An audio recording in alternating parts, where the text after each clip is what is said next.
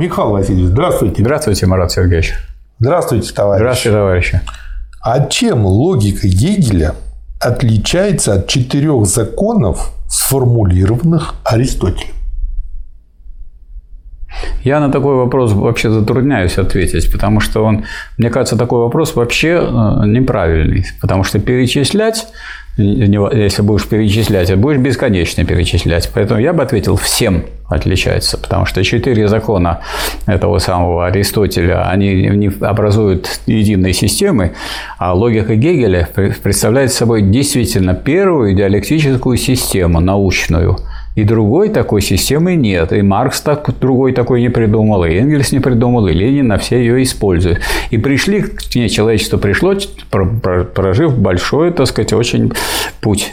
А в письменной, так сказать, истории человечества не такая уж и большая. Можно сказать, что отличаются тем же, чем теория Эйнштейна от теории Ньютона? Ну, потому что э, то, что написал да, Аристотель, да. вошло в основание да, формальной логики. Да, конечно, конечно. Формальную логику конечно. имеет смысл изучить до диалектической логики. Это да. как бы первая ступенька. Потому что она включает в себя все предшествующее философское развитие. Угу.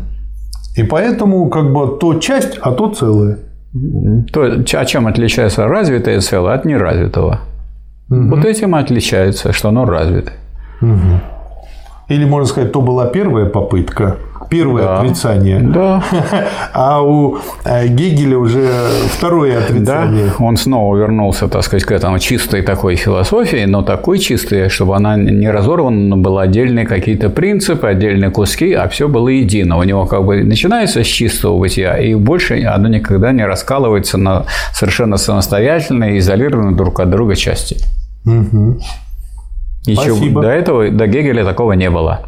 Спасибо, Михаил Васильевич. Пожалуйста. Спасибо, товарищ.